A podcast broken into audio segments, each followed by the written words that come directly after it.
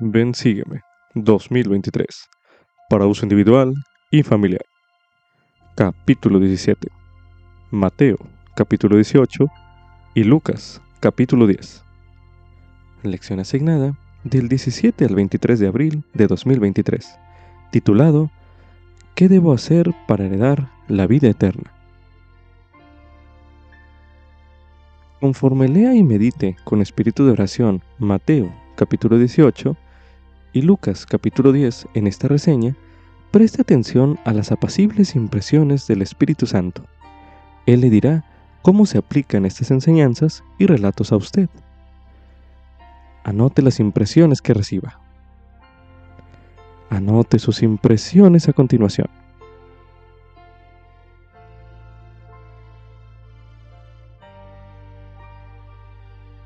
Cuando uno pregunta algo al Señor, puede recibir una respuesta que no espera. ¿Quién es mi prójimo? Es todo aquel que necesite su ayuda y amor. ¿Quién es el mayor en el reino de los cielos? Un niño. ¿Es suficiente si perdono a quien me ofende hasta siete veces? No, debes perdonar hasta setenta veces siete. Las respuestas inspiradas del Señor pueden invitarnos a cambiar la forma en que pensamos, sentimos y actuamos. Si procura usted conocer la voluntad del Señor, porque en verdad quiere aprender de Él, el Señor le enseñará cómo vivir de un modo que conduzca a la vida eterna con Él.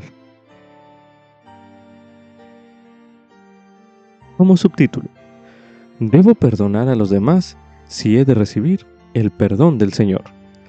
Esto es correspondiente a Mateo, capítulo 18, los versículos del 21 al 35, los cuales se leerán a continuación. Entonces Pedro, acercándose a él, dijo, Señor, ¿cuántas veces perdonaré a mi hermano que peque contra mí? ¿Hasta siete? Jesús le dijo, No te digo hasta siete, sino aún hasta setenta veces siete. Por lo cual, el reino de los cielos es semejante a un rey que quiso hacer cuentas con sus siervos. Y cuando comenzó a hacer cuentas, le fue presentado uno que le debía diez mil talentos. Mas como éste no podía pagar, mandó su señor venderlo a él y a su mujer e hijos, con todo lo que tenía, para que se le pagase.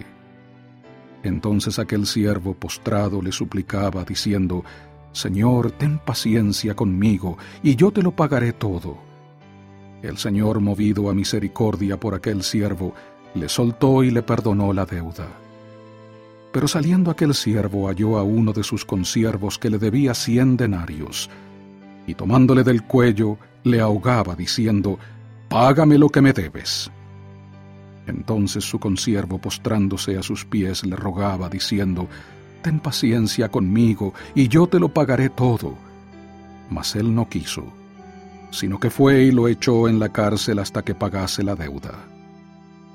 Y viendo sus consiervos lo que pasaba, se entristecieron mucho, y fueron y declararon a su señor todo lo que había pasado.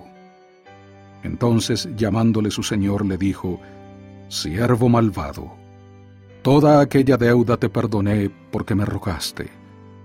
¿No debías tú también haber tenido misericordia de tu consiervo, así como yo tuve misericordia de ti?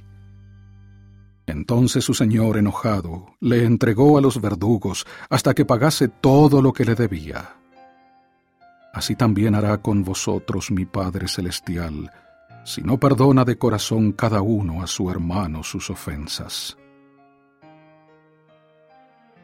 El ofrecimiento de Pedro de perdonar a alguien hasta siete veces puede parecer muy generoso, mas Jesús enseñó una ley mayor. Su respuesta fue, no te digo hasta siete, sino aún hasta setenta veces siete. Esto no enseñaba una cifra, sino más bien en cuanto a desarrollar la actitud cristiana del perdón. Al leer usted de la parábola de los dos deudores, medite en las ocasiones en que usted ha sentido la misericordia y la compasión de Dios. Medite, brevemente.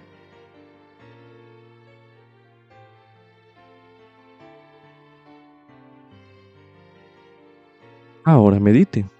¿Hay alguien que necesite sentir misericordia y compasión de parte suya?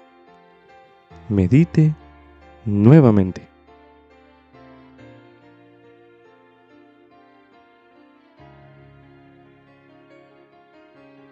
El David Sorensen brindó esta importante advertencia. Él dijo, Aun cuando debemos perdonar a quienes nos hagan daño, aún así debemos actuar en forma constructiva para evitar que el daño vuelva a ocurrir. El perdón no requiere que aceptemos ni toleremos la maldad, pero al luchar contra el pecado no debemos permitir que el odio ni la ira controlen nuestros pensamientos o acciones. Esto es un fragmento del mensaje, el perdón transformará el resentimiento en amor, pronunciado en la Conferencia General de abril de 2003. Como subtítulo, ¿quiénes son los 70? Esto es correspondiente a Lucas, capítulo 10, los versículos del 1 al 20, los cuales se leerán a continuación. Y después de estas cosas, el Señor designó a otros setenta, a quienes envió de dos en dos delante de sí a toda ciudad y lugar a donde él había de ir. Y les dijo, La mies a la verdad es mucha, pero los obreros pocos. Por tanto, rogad al Señor de la mies que envíe obreros a su mies. Id He aquí yo os envío como corderos en medio de lobos. No llevéis bolsa ni alforja ni calzado, y a nadie saludéis por el camino. En cualquier casa donde entréis, primeramente decid, paz sea esta casa. Y si hubiere allí algún hijo de paz, vuestra paz reposará sobre él, y si no, se volverá a vosotros. Y quedaos en aquella misma casa, comiendo y bebiendo lo que os den, porque el obrero es digno de su salario. No os paséis de casa en casa. Y en cualquier ciudad donde entréis y os reciban, comed lo que os pongan delante, y sanad a los enfermos que en ella haya, y decidles, se ha acercado a vosotros el reino de Dios. Pero en cualquier ciudad donde entréis y no os reciban, salid por sus calles y decid, Aún el polvo de vuestra ciudad, que se ha pegado a nuestros pies, lo sacudimos contra vosotros. Pero sabed esto, que el reino de los cielos se ha acercado a vosotros. Y os digo que en aquel día será más tolerable para los de Sodoma que para aquella ciudad. Ay de ti, Corazín, ay de ti, Bethsaida, porque si en Tiro y en Sidón se hubieran hecho las maravillas que se han hecho en vosotras, ya hace tiempo que, sentados en silicio y ceniza, se habrían arrepentido. Por tanto, en el juicio será más tolerable para Tiro y Sidón que para vosotras. Y tú, Capernaum, que hasta los cielos eres levantada, hasta el Hades serás abatida. El que a vosotros oye, a mí me oye, y el que a vosotros desecha, a mí me desecha y el que me desecha a mí, desecha al que me envió. Y volvieron los setenta con gozo diciendo, Señor, aún los demonios se nos sujetan en tu nombre. Y les dijo, Yo veía a Satanás caer del cielo como un rayo. He aquí os doy potestad para hollar serpientes y escorpiones y vencer toda fuerza del enemigo, y nada os dañará. No obstante, no os regocijéis de esto, de que los espíritus se os sujeten, sino regocijaos de que vuestros nombres están escritos en los cielos. Siguiendo un modelo establecido en tiempos del Antiguo Testamento, Jesucristo designó a otros setenta, además de sus doce apóstoles, para que dieran testimonio de él, predicaran su evangelio y ayudaran en su obra. Para leer acerca de este modelo establecido en tiempos del Antiguo Testamento, a continuación se leerá Éxodo, capítulo 24, el versículo 1, donde se menciona. y dijo a Moisés, Sube ante Jehová, tú y Aarón, Nadab y Abiú, y setenta de los ancianos de Israel, y os inclinaréis desde lejos. A continuación se leerá en Números, capítulo 11, el versículo 16, donde se menciona. Entonces Jehová dijo a Moisés, Reúneme a setenta hombres de entre los ancianos de Israel, que tú sabes que son ancianos del pueblo, y sus principales, y tráelos a la entrada del tabernáculo de reunión, y que esperen allí contigo. Este modelo o patrón establecido en tiempos del Antiguo Testamento, continúa en la iglesia restaurada. Se llama a setentas a que ayuden a los doce en su misión como testigos especiales de Jesucristo en todo el mundo. A continuación se leerá en Doctrina y Convenios, en la sección 107, los versículos del 25 al 26, así como también del 33 al 34 y el versículo 97, los cuales dicen lo siguiente. Los setenta también son llamados para predicar el Evangelio y ser testigos especiales a los gentiles y en todo el mundo, y así se distinguen de otros oficiales de la Iglesia en los deberes de su llamamiento, y constituyen un quórum igual en autoridad que el de los doce testigos especiales o apóstoles antes nombrados. Los doce son un sumo consejo presidente viajante, para oficiar en el nombre del Señor, bajo la dirección de la presidencia de la Iglesia, de acuerdo con la institución del cielo, para edificar la Iglesia y regular todos los asuntos de ella, en todas las naciones, primero a los gentiles y luego a los judíos. Los setenta obrarán en el nombre del Señor, bajo la dirección de los doce, o sea, el sumo consejo viajante, edificando la Iglesia y regulando todos los asuntos de ella en todas las naciones, primero a los gentiles y luego a los judíos. Y estos setenta han de ser ministros viajantes, a los gentiles primeramente, y también a los judíos. Como subtítulo, para obtener la vida eterna, debo amar a Dios y amar a mi prójimo como a mí mismo. Esto es correspondiente a Lucas, capítulo 10, los versículos del 25 al 37, los cuales se leerán a continuación.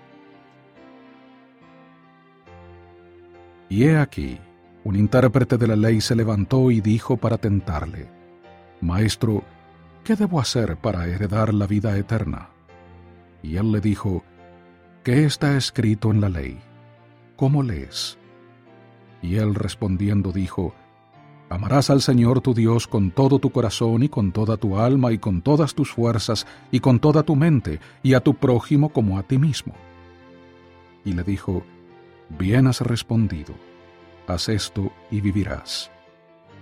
Pero él, queriendo justificarse a sí mismo, dijo a Jesús, ¿Y quién es mi prójimo? Y respondiendo Jesús dijo, Un hombre descendía de Jerusalén a Jericó y cayó en manos de ladrones los cuales le despojaron, e hiriéndole se fueron, dejándole medio muerto. Y aconteció que descendió un sacerdote por aquel camino, y al verle pasó de largo. Y asimismo un levita, llegando cerca de aquel lugar, al verle, pasó de largo. Mas un samaritano, que iba de camino, llegó cerca de él, y al verle, fue movido a misericordia. Y acercándose, vendó sus heridas, echándoles aceite y vino, y poniéndole sobre su propia cabalgadura, le llevó al mesón y cuidó de él. Y otro día, al partir, sacó dos denarios y los dio al mesonero, y le dijo, Cuídamelo, y todo lo que gastes de más, yo te lo pagaré cuando vuelva. ¿Quién pues de estos tres te parece que fue el prójimo de aquel que cayó en manos de los ladrones? Y él dijo, El que tuvo misericordia de él. Entonces Jesús le dijo, Ve y haz tú lo mismo. Es útil que recordemos que la parábola del buen samaritano fue la manera en que Jesús respondió dos preguntas. debo hacer para heredar la vida eterna? ¿Y quién es mi prójimo? Al leer la parábola, tenga en mente esas preguntas anteriores y medite a continuación en las respuestas. ¿Qué respuesta encuentra usted a la pregunta ¿qué debo hacer para heredar la vida eterna? Medite brevemente.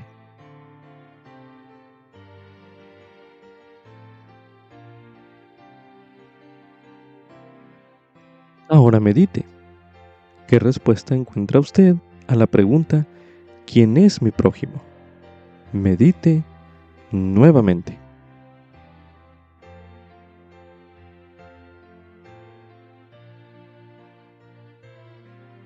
En la época de Jesús, la enemistad entre judíos y samaritanos ya se remontaba a varios cientos de años.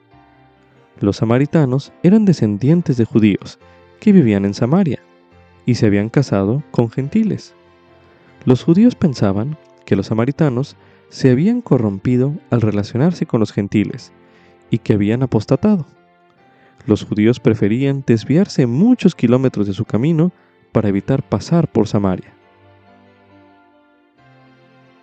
Ejemplos de estas costumbres podemos leerlos en los siguientes versículos.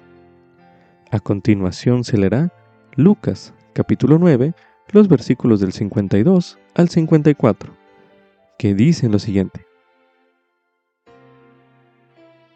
Y envió mensajeros delante de sí, los cuales fueron y entraron en una aldea de los samaritanos, para hacerle preparativos. Pero no le recibieron, porque vieron en su semblante que se dirigía a Jerusalén. Y al ver esto, sus discípulos Jacobo y Juan le dijeron, Señor, ¿quieres que mandemos que descienda fuego del cielo como hizo Elías y los consuma? Ahora leeremos en el libro de Lucas, en el capítulo 17, los versículos del 11 al 18, que dice lo siguiente. Y aconteció que yendo Jesús a Jerusalén, pasaba entre Samaria y Galilea, y al entrar en una aldea salieron a su encuentro diez hombres leprosos, los cuales se pararon de lejos, y alzaron la voz diciendo, Jesús, Maestro, ten misericordia de nosotros. Y cuando él los vio, les dijo, Id, mostraos a los sacerdotes. Y aconteció que, mientras iban, fueron limpiados. Entonces uno de ellos, cuando vio que había sido sanado, volvió glorificando a Dios a gran voz, y se postró sobre su rostro a los pies de Jesús, dándole gracias, y éste era samaritano. Y respondiendo Jesús dijo, ¿No son diez los que fueron limpiados? ¿Y los nueve dónde están? ¿No hubo quien volviese y diese gloria a Dios sino este extranjero? Ahora leeremos en Juan capítulo 4 el versículo 9, donde se menciona. Y la mujer samaritana le dijo, ¿Cómo tú, siendo judío, me pides a mí de beber? que soy mujer samaritana, porque los judíos no se tratan con los samaritanos. Ahora leeremos en Juan capítulo 8 el versículo 48, donde se menciona. Respondieron entonces los judíos y le dijeron, ¿no decimos bien nosotros que tú eres samaritano y que tienes demonio? Medite a continuación. ¿Por qué cree usted que el Salvador escogió a un samaritano, es decir, alguien que era despreciado por los judíos, como ejemplo de compasión y amor hacia el prójimo?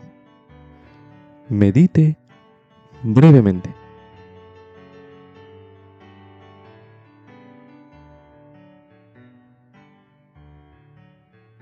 Ahora medite. ¿Quién le inspira a hacer usted esta parábola? Medite una última vez en este bloque de lectura.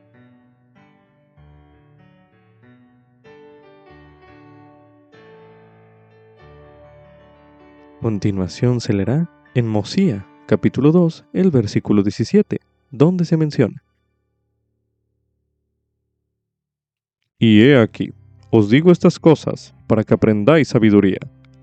para que sepáis que cuando os halláis al servicio de vuestros semejantes, solo estáis al servicio de vuestro Dios. También se recomienda ver el video La parábola del buen samaritano, así como también el video Un buen samaritano. Estos son videos disponibles en la iglesia de Jesucristo.org. Subtítulo. Escogemos la buena parte al tomar decisiones diarias que conducen a la vida eterna. Esto es correspondiente a Lucas, capítulo 10, los versículos del 38 al 42, los cuales se leerán a continuación. Y aconteció que prosiguiendo ellos su camino, Jesús entró en una aldea y una mujer llamada Marta le recibió en su casa. Y ésta tenía una hermana que se llamaba María, la que sentándose a los pies de Jesús oía su palabra. Pero Marta se preocupaba con muchos quehaceres, y acercándose dijo, Señor, ¿no te da cuidado que mi hermana me deje servir sola? Dile pues que me ayude. Pero respondiendo Jesús le dijo, Marta, Marta, afanada y turbada estás con muchas cosas pero solo una cosa es necesaria, y María ha escogido la buena parte, la cual no le será quitada. En estos versículos que acabamos de leer, Jesús invitó amablemente a Marta a pensar de modo diferente en cuanto a la forma en que invertía su tiempo. Para citar esos versículos, la hermana Carol F. McConkie quien fue primera consejera de la Presidencia General de las Mujeres Jóvenes, enseñó lo siguiente. Si hemos de ser santos, debemos aprender a sentarnos a los pies del Santo de Israel y dar tiempo a la santidad. Dejamos a un lado el teléfono, la lista interminable de cosas por hacer y los afanes de lo mundano.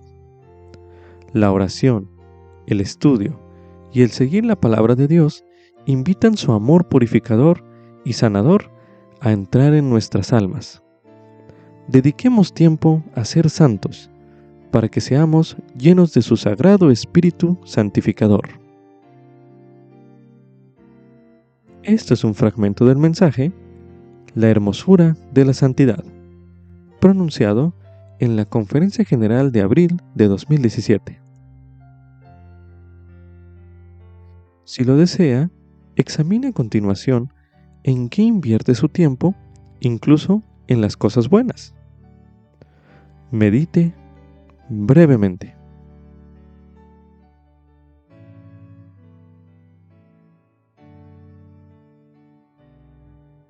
El versículo 42 de este capítulo de Lucas menciona que solo una cosa es necesaria. Medite a continuación ¿Hay algo más necesario que merezca más atención de su parte? Medite una última vez en este bloque de lectura.